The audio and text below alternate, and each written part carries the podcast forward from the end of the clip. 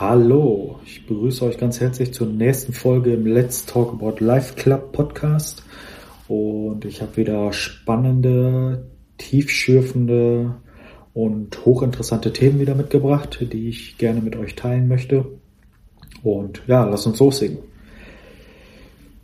Ja, was ähm, möchte ich euch erzählen? Und zwar möchte ich starten mit der ähm, mit dem ersten Stichpunkt. Und zwar ist der erste Stichpunkt, dass ich euch darüber erzählen möchte, wie ich ähm, aktuell den Luxus der Gesundheit beziehungsweise eine sehr positive Phase in meinem Leben derzeit ähm, im gegenwärtigen Moment einfach wahrnehme. Ich nehme wahr, wie, ähm, wie ich mehr in meine innere Mitte finde, gefunden habe und immer mehr finden werde. Und ähm, ich merke auch, dass ich ähm, weniger Probleme habe, meinen ähm, ja, alltäglichen Alltag zu bewerkstelligen, sei es ähm, ich die Dinge in der Küche zuzubereiten, sei es ähm, den, den Wohnungsalltag äh, tatsächlich zu verrichten, wo ich vor einigen Wochen noch massive Schwierigkeiten habe, wo ich mich überhaupt nicht zu aufregen konnte an einigen Tagen, wo einfach gar nichts ging und ich überhaupt nicht hochgekommen bin merke ich, dass mir jetzt vieles, vieles ähm, deutlich leichter fällt. Ich äh, wenig oder weniger Energie dafür aufbringen muss, diese Dinge zu tun, sondern in mir nehme ich wahr, dass da einfach ein hoher ähm, Drang ist, diese Dinge auch umzusetzen. Und ähm, das gehört für mich natürlich auch zum, zum gewissen Wohlfühlfaktor, dass ich dann diese Dinge auch tatsächlich tagtäglich auch umsetze.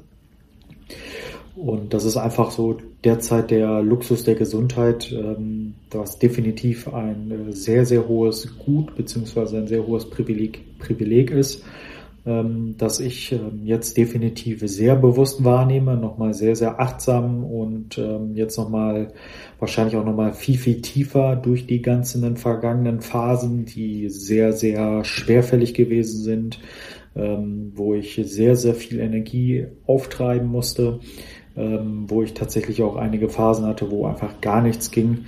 Deshalb merke ich jetzt ähm, ja derzeit, dass es viel, viel leichter und lockerer alles geht. Ähm, ich mehr, wie gesagt, Leichtigkeit verspüre. Und das ist einfach super, super schön.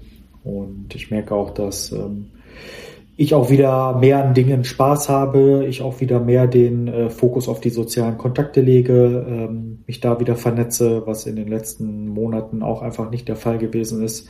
Da habe ich aber auch offen kommuniziert, ähm, aber jetzt möchte ich da auch einfach wieder ja, Fuß fassen und einfach auch mal wieder mit den Kontakten ähm, in Einklang sein und das gelingt mir derzeit auch ziemlich gut. Darf immer noch so ein bisschen auf mich achten, dass ich mich da nicht übernehme ähm, und nicht zu viel auf einmal machen möchte. Ähm, aber sonst ist es schon sehr, sehr schön, das wahrzunehmen. Ich merke auch, dass ich mehr Drang verspüre, jetzt meine Wohnung zu dekorieren, umzudekorieren, weihnachtlich zu dekorieren etc. Ich merke, dass ich da einfach viel mehr in dieses Wohlfühlgefühl komme und ähm, die Dinge mir dann auch einfach wieder super, super viel Spaß machen, die mir sonst auch immer massiv Spaß gemacht haben, ähm, jetzt auch wieder tatsächlich in mein Leben integriert bekomme. Ähm, hinzu kommt, dass ich gerne ähm, jetzt auch wieder kochen kann, möchte, auch mal verschiedene Gerichte, die auch vielleicht ein bisschen mehr Konzentration erfordern, die die Gerichte, die ich vielleicht auch selber so noch nie gekocht habe, ähm, mit neuen Rezepturen. Einfach ähm, tatsächlich hier für mich selbst auch äh, zuzubereiten, ist ähm, wunder wunderschön und das merke ich ähm, derzeit, dass mir das einfach gut tut und ich da einfach mehr ins Gefühl komme und das ist ähm, sehr, sehr schön und das nehme ich derzeit äh, sehr, sehr positiv wahr, ähm, dass ich jetzt eine sehr, sehr schöne Phase in meinem Leben habe und ähm, die genieße ich natürlich, weiß aber auch, dass die anderen Phasen natürlich, äh, also schwerfälligere Phasen natürlich zum Leben irgendwo dazugehören, bin mir auch dessen bewusst, dass es jetzt auch wieder nur eine Phase ist, ähm, aber nichtsdestotrotz genieße ich diese Phase und es ist ja einfach super, super schön und ich fühle mich wohl mit mir, ich fühle mich fühle mich immer wohler in meiner Haut. Ich merke, dass immer mehr Energie zurückkommt. Noch nicht da, wo ich gerne tatsächlich wäre. Ähm, ich merke, dass ich noch so ein bisschen mit dem Morgentief zu kämpfen habe. Aber ich versuche da tatsächlich auch mich so anzunehmen, wie ich jetzt im gegenwärtigen Moment bin, was meine Leistung in diesem gegenwärtigen Moment tatsächlich auch betrifft, das so anzunehmen, so wie es ist und nicht mehr zu erzwingen, was derzeit einfach gar nicht da ist und einfach nicht möglich ist, ähm, wäre auch meiner Meinung nach eine Ablehnung gegenüber sich selbst in diesem Moment, ähm, wo man jetzt auch gerade einfach existiert, ähm, sich so nicht annehmen zu wollen, wie man jetzt gerade einfach ist. Und deswegen nehme ich mich vollkommen so an, wie ich jetzt gerade bin. Ich fühle mich gut. Ich kann mich definitiv etwas besser fühlen, aber es ist alles ähm, in Ordnung, es ist alles okay. Und ähm, das ist einfach so super schön und ähm, ja, bin gespannt, wie es weitergeht. Ich bin gespannt, ähm, welche schönen Dinge mich tatsächlich noch weiterhin begleiten und ähm, ja, bin gespannt auf die nächsten Themen, sei es im Außen, sei es in mir, die tatsächlich auf mich warten und die Herausforderungen, die ich ähm, dann auch wieder bewerkstelligen darf. Aber das ist nochmal sehr, sehr wichtig, das hervorzuheben, den Luxus der Gesundheit gerade wahrzunehmen, ist definitiv sehr präsent in mir und ähm, das genieße ich derzeit und es ist schön. Ja, kommen wir zum nächsten Thema. Ähm, ich wollte gerne mit äh, einem leichten Thema starten. Das habe ich gerade gemacht. Jetzt komme ich zu einem Thema, was ähm, etwas tiefer in mir liegt, ähm, was mich natürlich schon mein ganzes Leben irgendwo begleitet, worüber ich so jetzt öffentlich auch noch nicht gesprochen habe. Aber ähm, ich merke, dass ich in den Prozessen, die in mir stattgefunden haben, beziehungsweise auch noch in mir stattfinden, ich definitiv ähm, sehr, sehr große Schritte nach vorne gegangen bin. Ich ähm, ja viel in meinen tiefsten Inneren an mir gearbeitet habe, viele Stellen gefunden habe, die wehtun, die schmerzen ähm, und auch dadurch vieles aufdecken konnte, an die Oberfläche äh, transportieren konnte. Und ähm, das ist einfach ähm, derzeit der Moment, wo ich sage, okay, jetzt kann ich auch ähm, ja, zu euch darüber oder zu euch sprechen mit diesen Themen, weil ich merke, da merke ich eine gewisse Leichtigkeit in mir, ein ja, merkliches Verdauen dieser tiefen Themen, die mich jetzt auch begleitet haben und ich ähm, definitiv jetzt auch in der Lage bin, da auch öffentlich drüber zu sprechen. Natürlich nicht ins tiefste Detail, das möchte ich auch nicht, weil einiges davon ähm, definitiv auch noch privater Natur ist, aber ich möchte euch da definitiv ein ähm, ja, guten Einblick geben, dass ihr ähm, da gerade auch nachvollziehen könnt, in welchem Prozess ich mich jetzt gerade befinde und ähm, was da tatsächlich auch auf mich zukommen wird. Und zwar möchte ich euch ähm, von der Adoption erzählen. Also viele haben ja in meiner, ähm, in meinem Intro beziehungsweise meiner Agenda des Podcasts vielleicht auch schon gelesen, dass ähm, das Thema Adoption eine Rolle spielt hier in diesem Podcast. Und ähm, das teile ich jetzt auch gerne mit euch und ja, möchte euch davon erzählen, dass ich selber adoptiert worden bin und ich auch selber aus eigenen Erfahrungen berichten kann, wie es ist, adoptiert zu sein, ein vollweise, schrägstrich halbweise zu sein, welche Herausforderungen das mit sich bringt, ähm, welche Themen das mit sich bringt und ähm, ja, welchen tagtäglichen oder auch immer wieder inneren Kampf ähm, kontinuierlich zu bewerkstelligen ist. Ähm, und ja, lass uns einfach loslegen. Und zwar wurde ich ähm, kurz nach meiner Geburt, also ich wurde am 11.12. geboren in einem Krankenhaus von meiner leiblichen Mutter.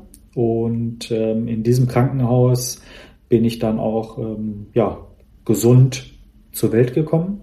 Und ähm, zwei Wochen später, ähm, beziehungsweise fangen wir so an, eine Woche später sollte eigentlich meine ähm, leibliche Mutter auch wieder ähm, entlassen werden mit mir. Ähm, ich lag auch bei ihrem Arm und äh, ihr ging es auch gut und äh, sie hat anscheinend auch die Schwangerschaft sehr gut ähm, oder die Geburt beziehungsweise auch den Schwangerschaftsprozessen gut überstanden, dass die Ärzte der Meinung waren, okay, sie könnte jetzt das Krankenhaus zeitnah verlassen. Ähm, was sich dann aber ähm, in der Zeit danach als ähm, tatsächlich ähm, eine größere Heraus Herausforderung dargestellt hat. Und zwar ähm, wurde ich dann in diesem Krankenhaus geboren und meine Mutter ging es tatsächlich immer schlechter, immer schlechter, immer schlechter. Ähm, letztendlich wurde sie dann auch in eine Uniklinik, ähm, also von mir getrennt, in eine Uniklinik gebracht, ähm, wo die Ärzte tatsächlich dann auch um ähm, ihr Leben gekämpft haben. Und ähm, das ist einfach so zu deuten, und da möchte ich auch keine weiteren Hintergrunddetails ähm, euch geben, weil da vieles noch so ein bisschen ja nicht klar definiert ist und deshalb möchte ich einfach euch teilen, dass meine Mutter dann in diesem Krankenhaus, ähm, wo sie dann auch hingeflogen worden ist, ähm, verstorben ist. Sie ist an ähm, einem Hirntod verstorben. Ähm, die Geräte wurden entsprechend zwei Wochen nach meiner Geburt abgestellt. Und ähm, ich war nach wie vor immer noch in dem anderen Krankenhaus als kleiner Säugling. Wurde dann tatsächlich ähm, von meiner Tante, von der Schwester von meiner leiblichen Mutter, die dann auch im Krankenhaus tatsächlich auch gearbeitet hat, wo ich auch äh, geboren worden bin und somit auch die Möglichkeit hatte, jeden zweiten Tag tatsächlich ähm, mich zu besuchen. Im ganzen Trauerprozess, den meine Familie, meine Großeltern, ähm, meine Tanten, Onkels etc. Ähm, erstmal äh, zu bewerkstelligen hatten, wurde dann ähm, ja, einfach wurde, war ich dann alleine da und es hat dann tatsächlich ein erster Bindungsabbruch stattgefunden zu meiner leiblichen Mutter, was ich natürlich als Säugling in diesem Alter und in diesem Stadion einfach überhaupt noch nicht wahrnehmen konnte. Also zumindest nicht so rational wahrnehmend, dass ich mich da natürlich heute dran erinnern kann. Natürlich anderweitig äh, wahrzunehmen ist es definitiv. Da komme ich dann gleich auch nochmal zu sprechen.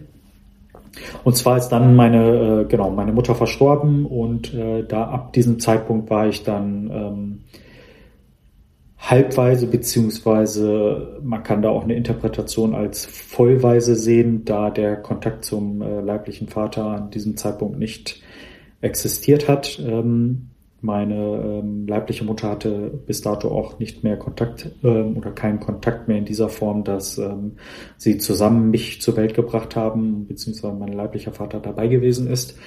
Und ähm, deshalb war ich dann erstmal ohne einen Erziehungsberechtigten, ohne einen leiblichen Elternteil nach wie vor in diesem Krankenhaus. Und äh, war dann erstmal, beziehungsweise bin dann erstmal in die Obhut des Jugendamtes gekommen. Ähm, ich durfte ja natürlich nicht, äh, also es war natürlich erstmal ein Prozess.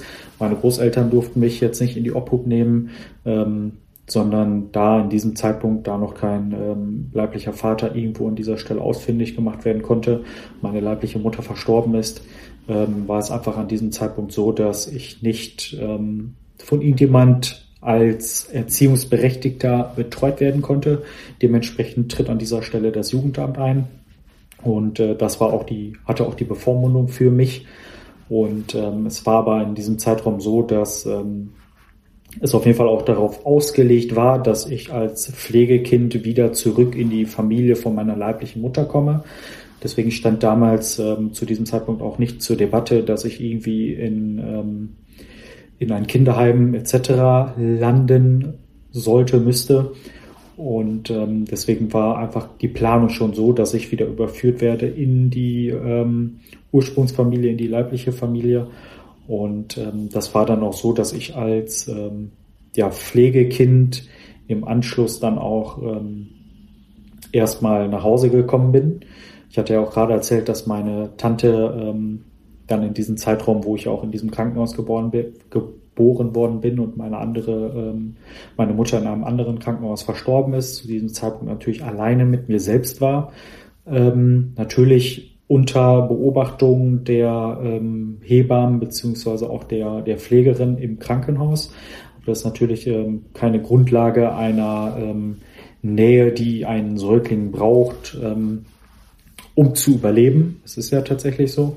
Und ähm, deshalb hat meine Tante dann auch die Möglichkeit gehabt, beziehungsweise die Möglichkeit genutzt, ähm, mich tagtäglich und beziehungsweise auch jeden zweiten Tag mal zu besuchen, mir Nähe zu geben, mir Nähe zu zeigen, ähm, was mir mit Sicherheit auch als Säugling sehr gut getan hat und ich aber nicht die Wärme des Geruches, die Nähe meiner leiblichen Mutter natürlich spüren konnte, ähm, aber natürlich trotzdem irgendjemand da gewesen ist, der, der, für mich da war, der mich auf den Arm genommen hat, der sich um mich gekümmert hat, der mir Nähe, Wärme und den, die entsprechende Liebe, die dann einfach in diesem Moment vorhanden war, in der Beziehung von einer Tante zu einem, zu seinem Neffen, ähm, ja, das, was dann tatsächlich an Liebe in diesem Moment vorhanden ist, äh, zu geben. Ja, dann wurde ich ähm, ja nach zwei Wochen ungefähr, also nach dem Tod meiner leiblichen Mutter, bin ich dann in die ähm, Obhut erstmal bei meinen Großeltern gekommen, kurze Zeit, ähm, hatte da eigentlich auch das Zimmer schon, beziehungsweise da war das Zimmer, das Kinderzimmer von mir auch schon so weit eingerichtet, dass ähm, ich da auch ähm, ja meine Zeit im, im Kinderbeck tatsächlich verbringen konnte. Ähm, da meine Mutter natürlich im Vorfeld äh, alle ähm, Dinge schon so weit organisiert hatte, dass sie mit mir auch ähm, ohne Probleme nach Hause beziehungsweise erstmal in die in die Wohnung beziehungsweise in das Haus von meinen Großeltern gehen konnte und mir entsprechend ein ähm, eigenes Zimmer eingerichtet hat. Ähm, der Plan wurde dann so, wie er halt vorgesehen war, so ein bisschen über den Haufen geworfen. Natürlich bin ich erstmal in dieses Kinderzimmer gekommen bei meinen Großeltern, wurde dann ähm, freigegeben vom Jugendamt ähm, als Pflegekind und habe dann ähm, oder war dann tatsächlich das Pflegekind ähm, über einen gewissen Zeitraum von meiner Tante, die mich dann auch umsorgt hat nach meiner Geburt und meinem Onkel, dem Mann von meiner Tante.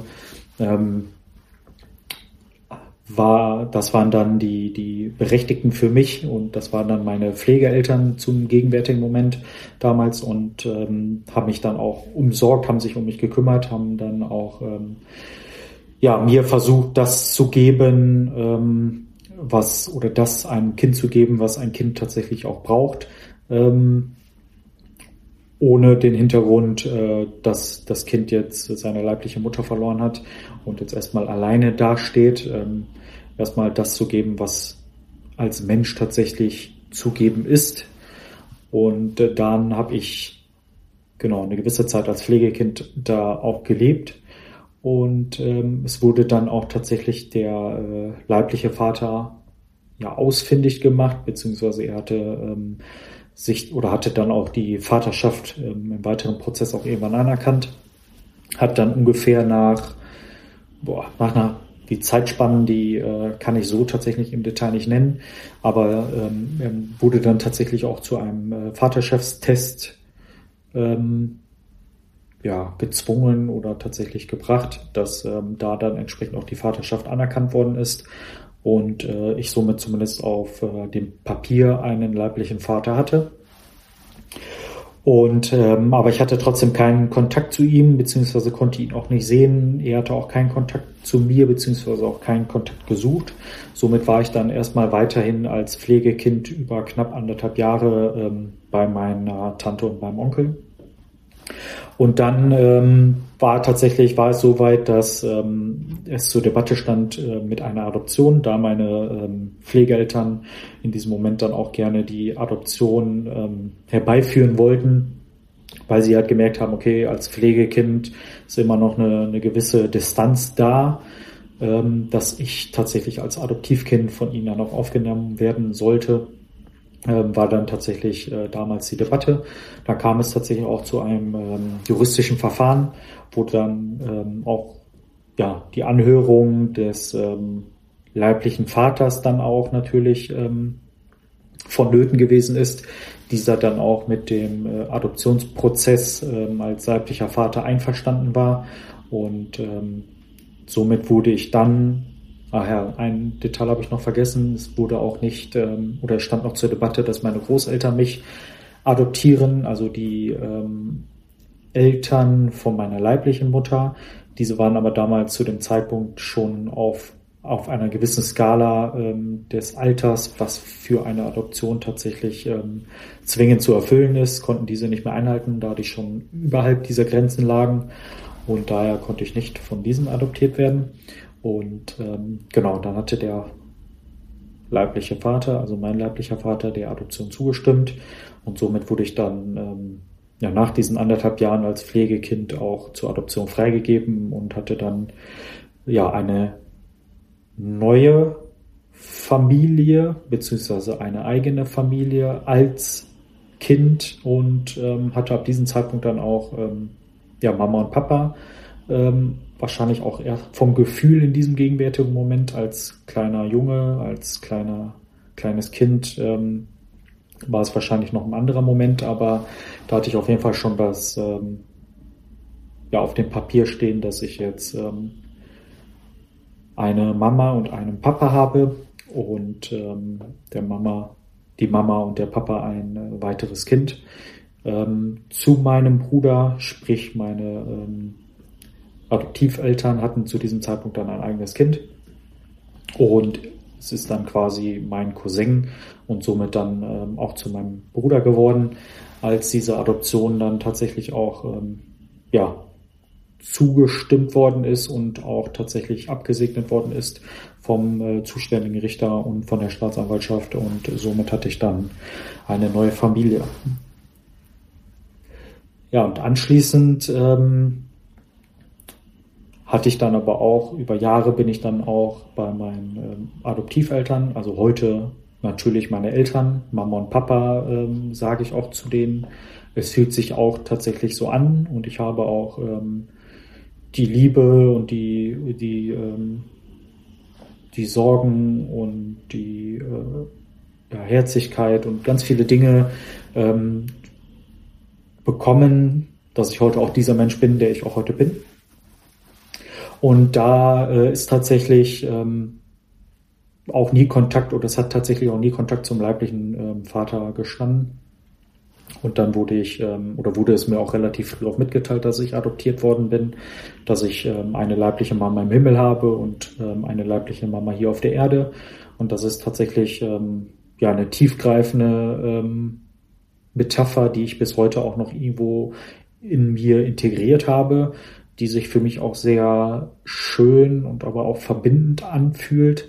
Ähm, und ja, seitdem habe ich dann auch ja, bis eh und je noch keinen Kontakt zum leiblichen Vater gehabt.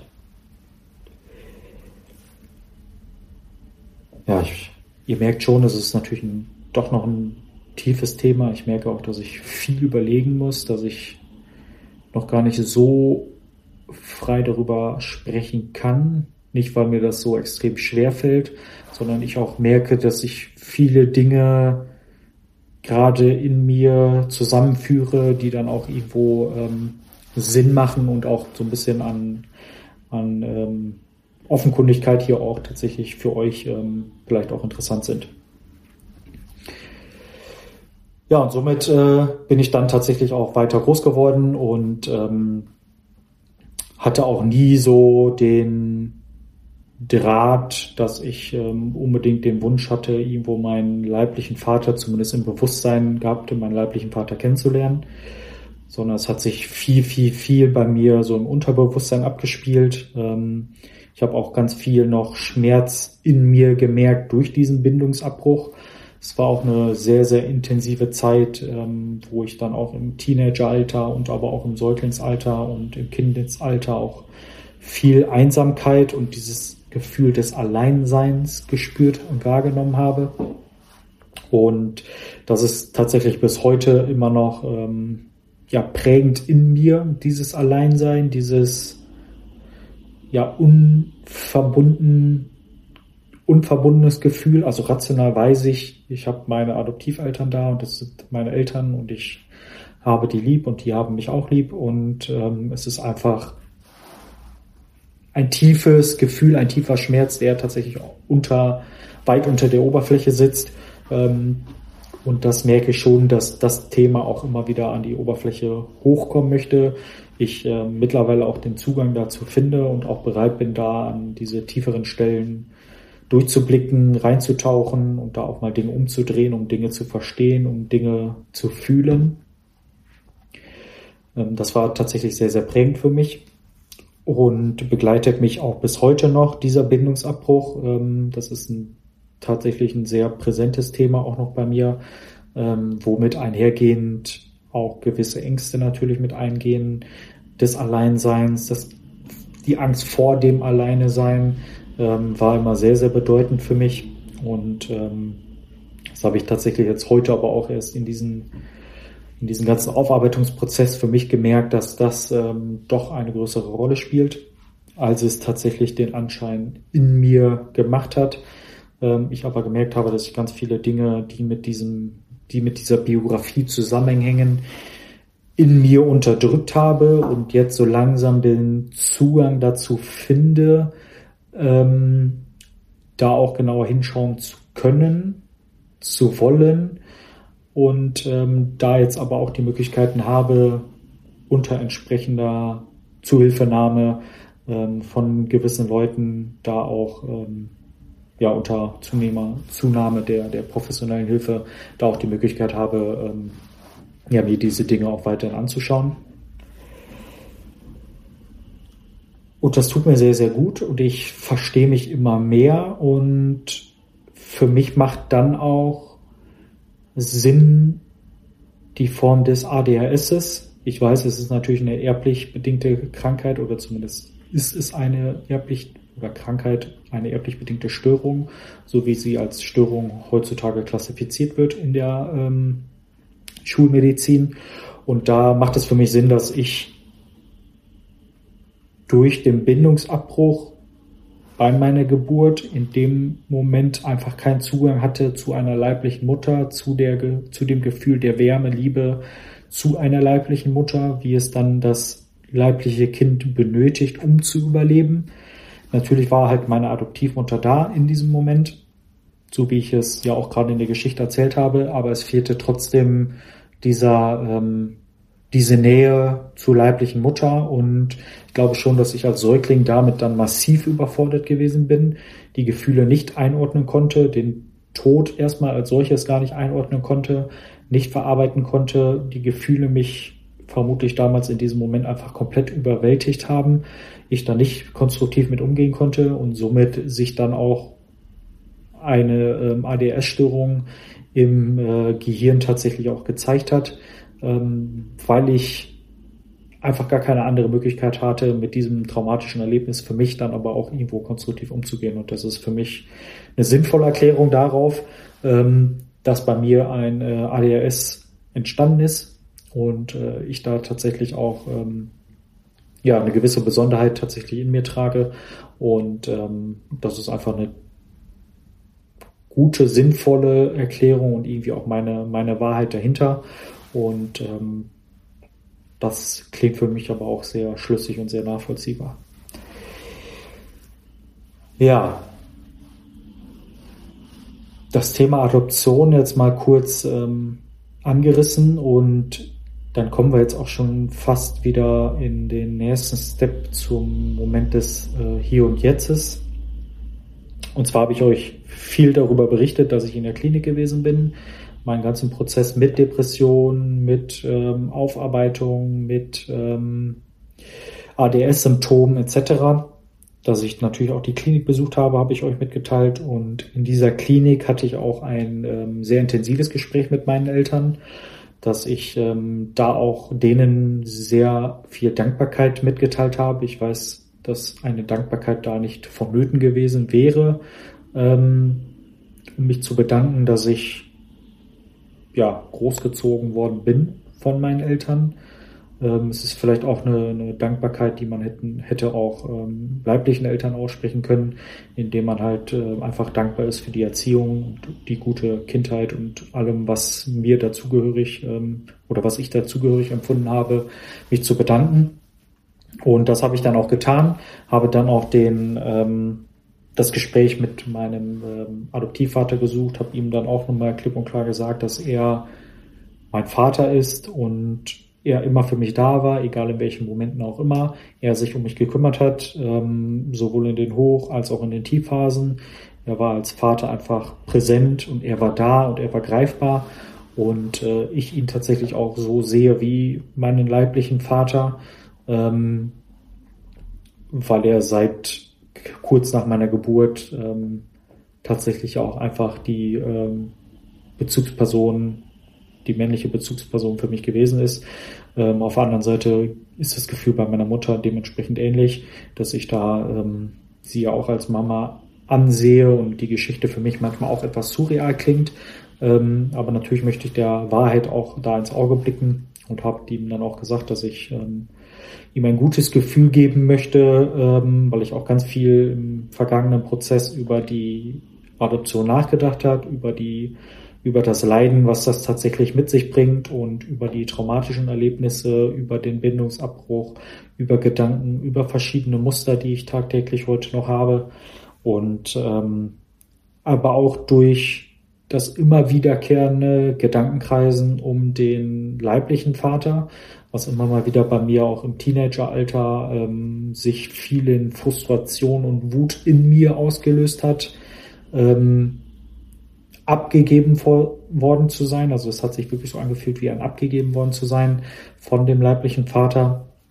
Und ähm, dass er da sein, sein leibliches Kind nicht haben wollte, ist natürlich nochmal so, wenn ich es jetzt ausspreche, natürlich auch nochmal ein tiefer Schmerz. Ähm, sich das auch einzugestehen und das dann auch entsprechend auszusprechen, ähm, ist aber sehr, sehr heilend, merke ich tatsächlich auch, ähm, darüber nachzudenken, das an sich ranzulassen, sich das anzuschauen. Und ähm, deshalb habe ich da auch den Wunsch geäußert und das auch klar kommuniziert. Es war natürlich ein weiterer Prozess bis hierhin, bis ich mich auch mit dieser Frage äh, des Ursprungs auseinandergesetzt habe. Wer ist mein leiblicher Vater? Habe ich den, habe ich die Möglichkeit, ihn mal zu sprechen, habe ich die Möglichkeit, ähm, ihm verschiedene Fragen zu stellen, wie, warum hat er mich erst nicht ähm, oder warum hat er die Vaterschaft erst nicht zugestimmt? Warum hat er äh, den Kontakt nicht zu mir gesucht, als ich noch ähm, als Pflege, als in der Obhut als Pflegekind von meinen äh, Pflegeeltern damals gewesen bin?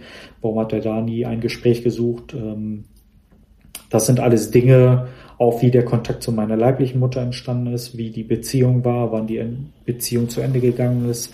Ähm, ja, das sind ganz viele Fragen, die unbeantwortet sind, die in mir rumkursieren.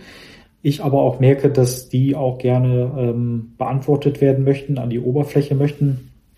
Und ähm, es war mir aber wichtig, bevor ich den weiteren Prozess dann auch gehe, weil ich die Möglichkeit habe, auch meinen leiblichen Vater kennenzulernen, sind diese Fragen auch sehr bewusst und sehr nah an mich rangekommen, weil ich weiß, okay, es ist nicht so weit weg davon, diese Fragen beantwortet zu bekommen, sondern ich hätte die Möglichkeit, diese Fragen von ihm beantworten, im besten Falle von ihm ähm, natürlich ähm, beantwortet zu bekommen.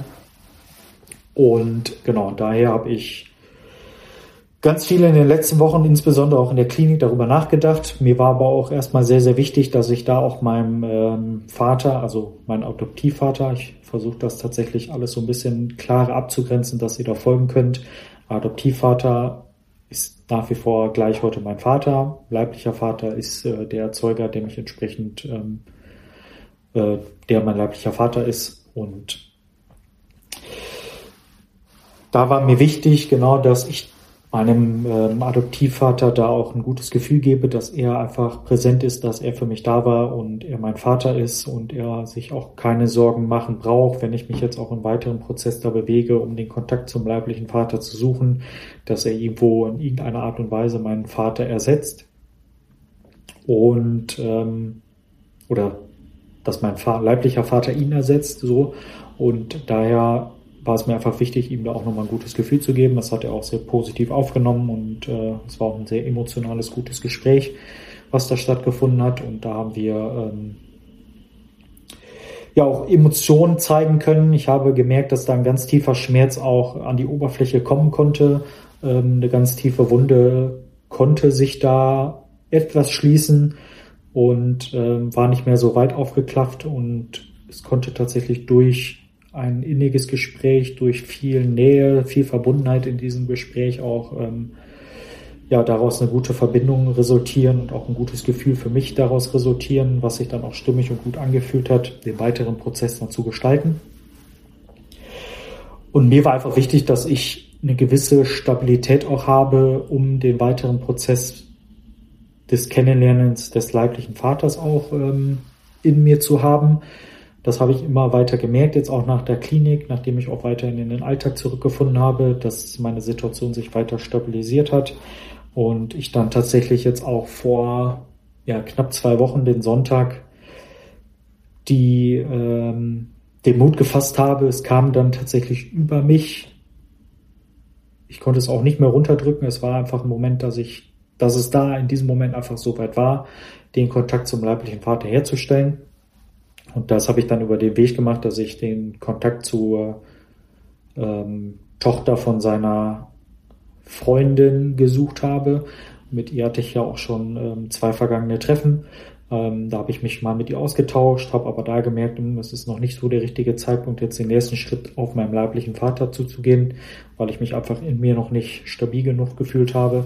Und ihr habe ich dann den, ähm, bei ihr habe ich dann den Wunsch geäußert und äh, sie hat es dann auch erstmal positiv aufgefasst, hat es dann auch ähm, ja, am nächsten Tag bei ihm kommuniziert, ähm, dass ich Interesse an einem Treffen hätte, an einem Gespräch hätte und ähm, er war tatsächlich auch erstmal sehr überrascht, kam dann auch zurück, aber er im Gespräch äh, sehr offen gegenübersteht und er auch gerne mit mir reden möchte. Und das war für mich schon zumindest schon mal ein schönes Zeichen, dass da erstmal ein Interesse besteht an einem Gespräch, an einem hoffentlich offen und ehrlichen Gespräch, wo viele Themen, Fragen, Schmerzen, Leid auch beantwortet werden können. Ich weiß auch in mir, dass da ähm, viel Vergebung mittlerweile in mir hochkommt ähm, diese Vergebung soll auch irgendwo ähm, ja ihm natürlich entgegengebracht werden. Ähm, natürlich nicht durch ein, na, eine Nachvollziehbarkeit, sondern einfach um in die Vergebung zu kommen, um beiden tatsächlich, also sowohl mir als auch ihm da den Seelenfrieden zu geben, dass das okay ist, ähm, was da passiert ist, aber nicht, dass ich halt diesen Fakt als solches irgendwo nachvollziehen kann. Aber das ist mir halt wichtig und da mache ich mir auch Gedanken darüber, ähm, dass es nicht mehr in Frustration, in Wut irgendwo in mir an die Oberfläche kommt, sondern ich merke, es ist sehr viel Herzlichkeit, sehr viel Vergebung da.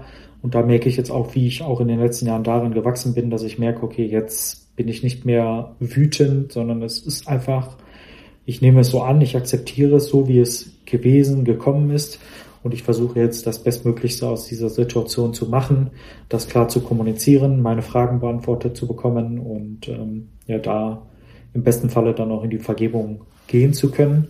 Und dann haben wir jetzt ein Treffen ausgemacht und ähm, werden uns dann in einem Café treffen und ähm, ja, ich bin super gespannt, als ich dann die ähm, Kommunikation auch aufgebaut habe an dem Sonntagabend war, hatte ich ein sehr befreiendes Gefühl in mir. Es hat sich sehr leicht, sehr schön angefühlt, diesen schweren Rucksack etwas leichter machen zu können, indem ich diesen Kontakt suche, indem ich diesen, in diesen Schmerz reinfühle, der definitiv sehr, sehr hart war. Ähm, aber ich gemerkt habe, dass da eine gewisse Leichtigkeit und auch eine gewisse Freude ähm, kommt, dass ich an dieser Stelle einfach auch nichts zu verlieren habe und ich ähm, ja, hoffentlich dadurch ähm, meinen Rucksack etwas entleeren kann, etwas leichter schnüren kann und ähm, damit dann auch etwas entspannter durchs Leben gehen zu können mit einer Haltung, die für mich auch gut und nachvollziehbar ist und ähm, in mir kein weiteres Leiden auslöst oder auslösen kann, indem da einfach Klarheit geschaffen wird und der Schmerz an die Oberfläche geholt wird. Das habe ich dann auch in den Folgetagen ähm, sehr stark gemerkt, dass da ein Schmerz sitzt. Der Schmerz hat sich dann ähm, durch eine wahrnehmende Angst, den ich dann an den ja, darauf folgenden zwei Tagen sehr intensiv gemerkt habe, hatte da auch sehr viel Angst, dass die Angst jetzt so massiv äh, überhand nimmt, dass ich äh, vielleicht auch wieder die Rolle rückwärts mache und äh, wieder in eine oder wieder in stärkere Symptome der Depression laufe oder wieder in stärkere Symptome der Angst laufe, ähm, weil das tatsächlich so präsent war und auch kurz vor einer Panikattacke ist es tatsächlich auch gegangen und da habe ich dann auch gemerkt, dass ich jetzt ganz tief im Schmerz drin bin, das zu fühlen, diesen Schmerz, diese Ablehnung, ähm, mir einfach mal auch anzuschauen, aber auch zu merken, wie viel Leid da drunter auch sitzt, aber das mir auch wirklich im Detail anzuschauen und hochholen zu lassen, hat sehr viele Körperreaktionen war, oder ich habe sehr viele Körperreaktionen ähm, daraus wahrgenommen und die daraus resultierend sind. Ähm, ja, sei es tatsächlich die, die annähernde bei Panikattacke, weitere ähm, Nervositätszustände, Anspannungszustände, Angstzustände, ähm, und da habe ich dann auch gemerkt, wie viel Energie das tatsächlich auch in den ganzen Jahren das Unterdrücken, des Unterdrückens gekostet hat, wie viel Energie da tatsächlich noch drin sitzt, ähm, die hochgeholt werden darf. und ähm, ja auch gespannt natürlich bin, wie viel Leichtigkeit, wie viel Sanftheit dahinter dann liegt, ähm, hinter dieser Tür, die ich dann damit auch aufmache. Ähm, und ich bin da einfach super gespannt, was da jetzt kommt. Hab mich dann auch am dritten Tag, also am darauffolgenden dritten Tag auch etwas beruhigen können, was ähm, ja die innere Haltung da dem gegenüber tatsächlich ähm, auch oder de, der darauf ähm, der Haltung dem gegenüber so, dass ich ähm, da gemerkt habe, dass ich ruhiger wurde, ich auch etwas mit der Meditationspraxis da nochmal mehr reingegangen bin, ich aber auch gemerkt habe, wenn es zu viel wird, auch wieder rausgegangen bin, ich auch ähm, mich versucht habe mit Atemübungen, mit Yoga-Techniken ähm, da ranzuführen, da reinzuführen, aber auch entsprechend mich wieder auszubalancieren, dass ich ähm, ja eine gewisse Leichtigkeit und ein gewisses Gleichgewicht ähm, des ähm, Aufarbeitens tatsächlich auch in mir spüre und dann habe die Lage sich auch etwas beruhigt in mir und jetzt ähm, ja stehe ich dem sehr offen gegenüber, bin da jetzt auch mit mehr Leichtigkeit wieder unterwegs, ähm, habe natürlich auch noch Fragen, die dann in mir hochkommen und auch gewisse Ängste. Was löst das jetzt aus? Ähm, wie wird das Treffen? Ähm, welche Rolle wird er in meinem Leben einnehmen? Nimmt er überhaupt eine Rolle in mein Leben ein? Ähm, wird es vielleicht eine erweiterte Freundschaft werden? Wird es ähm, nur das eine Treffen werden und ich habe meine Fragen beantwortet bekommen und damit bin ich auch fein? Oder wird es noch ein zweites, drittes Treffen geben? Werden auch dann wieder neue Fragen aufkommen? Das ist super schwierig zu beantworten und ähm, ich habe da auch viel an meine Adoptiveltern gedacht, habe da auch ähm, in mir ein Gefühl von Undankbarkeit wahrgenommen, was es aber auch gar nicht tatsächlich sein soll. Aber ich merke schon dieses Gefühl, ja, die haben alles für mich getan und waren präsent, aber ähm, dieses Undankbarkeitsgefühl einfach jetzt zu kommt daraus her, dass ich jetzt den Kontakt zu ihm suche, dass ich vielleicht dann doch noch irgendwie dieses, diesen Kontakt brauche und ich dann tatsächlich doch noch nicht genug hatte und mir nicht genug gegeben worden ist. Es fühlt sich so an, aber rational weiß ich, es ist irgendwo noch ein fehlendes Puzzleteil, was mit meiner Biografie und meinen Wurzeln zusammenhängt was ich gerne beantwortet haben möchte, was ich geklärt für mich und in mir geklärt haben möchte ähm, und es einfach tatsächlich überhaupt nichts mit Undankbarkeit zu tun hat, was ich rational definitiv weiß. Ähm, er auch keine Vaterrolle einnehmen wird, ähm, egal welche Rolle er dann perspektivisch auch in meinem Leben einnimmt. Ähm, die Verbundenheit zu meinen Eltern wird immer an oberster Stelle stehen. Die, ähm, die ist da, die kann auch nie mehr gecuttet werden.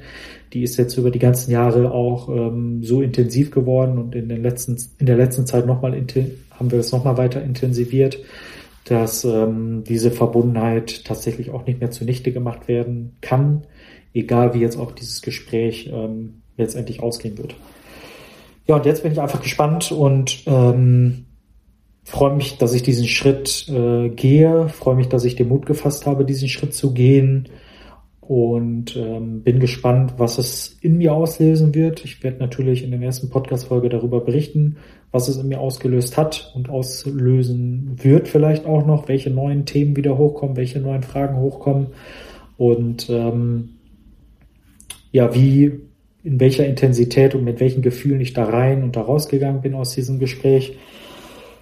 Ja, es bleibt spannend, definitiv. Es ist ein Riesenmeilenstein in meinem Leben, ähm, der aber definitiv bitter notwendig ist, ähm, diesen Schmerz sich auch tatsächlich mal anzuschauen, diesen Schmerz auch zu packen und tief reingehen in diesen Schmerz und ähm, zu hoffen, dass ich damit dann auch ähm, konstruktiv umgehen kann und äh, diesen auch in konstruktiven Bahnen für die für meine Zukunft legen kann, damit ich ähm, noch mehr in meine innere Balance kommen kann und äh, noch mal mehr mich so annehmen zu können, wie ich bin, trotz jeglicher Ablehnung, trotz jeglicher Bindungsabbrüche, trotz jeglicher Störungen, Diagnosen etc. Ähm, mich noch mehr in diesen Selbstfindungs- und Akzeptanzmodus, ähm, wo ich derzeit bin, ähm, ja, mich wiederfinden zu können und noch mal mehr an meine eigene Wahrheit zu kommen. Und es fühlt sich gut an. Es ist natürlich eine Grundanspannung da, das merke ich, das merke ich auch an körperlichen Symptomen, wie eine gewisse Nackenverspanntheit in mir, wie äh, gewisse Körperreaktionen, leichtes Zittern. merke ich schon, dass äh, das nochmal ein anderes Gefühl ist, als ähm, bevor dieses Treffen tatsächlich ähm, ausgemacht worden ist. Und das sind einfach die natürlichsten Reaktionen, die da sein dürfen gerade, die ich auch äh, dem jetzt definitiv zuschreiben kann. Ähm, und das natürlich gerade auch eine gewisse Intensität hat in meinem Leben. Und ich auch hoffe, dass ich da jetzt ähm, einfach gut mit umgehen kann und ähm, es auch weitere, ja, weitere Befreiung und ja, die weitere Wahrheit für mich tatsächlich bringt. Ja, das war's. Ähm, ich danke euch auf jeden Fall fürs Zuhören. Es war wieder eine coole Folge mit coolen Themen. Ich habe selber gemerkt, wie es tatsächlich mir doch so sehr schwer gefallen ist, darüber zu sprechen. Nicht, weil es tatsächlich, weil die Gefühle so schwer im Magen liegen, sondern eher, weil ich viel gebraucht habe, ähm, kognitive, also viel kognitive Anstrengung dafür gebraucht habe, das zu reflektieren, darüber das sauber einzuordnen, was ich für mich definitiv sauber kann, aber das sauber so zu kommunizieren, wie ich es fühle, wie ich es derzeit wahrnehme, ist nochmal etwas schwieriger. Deswegen ähm, habe ich mich an einigen Stellen etwas wiederholt, ähm, an einigen Stellen vielleicht auch nicht klar und sauber kommuniziert, vielleicht auch etwas ähm, unstrukturiert, aber es ist einfach des äh, Zustandes weiterhin noch geschuldet. Und ähm, es ist okay, so wie es ist. Und ich hoffe, ähm, es passt trotzdem für euch. Und ich wünsche euch ähm, ja eine entspannte Woche. Lasst es euch gut gehen. Und ich freue mich auf die nächste Folge, die wieder definitiv spannend wird. Und ich bin raus aus dem Let's Talk About Life Club Podcast für diese Woche. Und mach's gut. Bis dann. Ciao, ciao.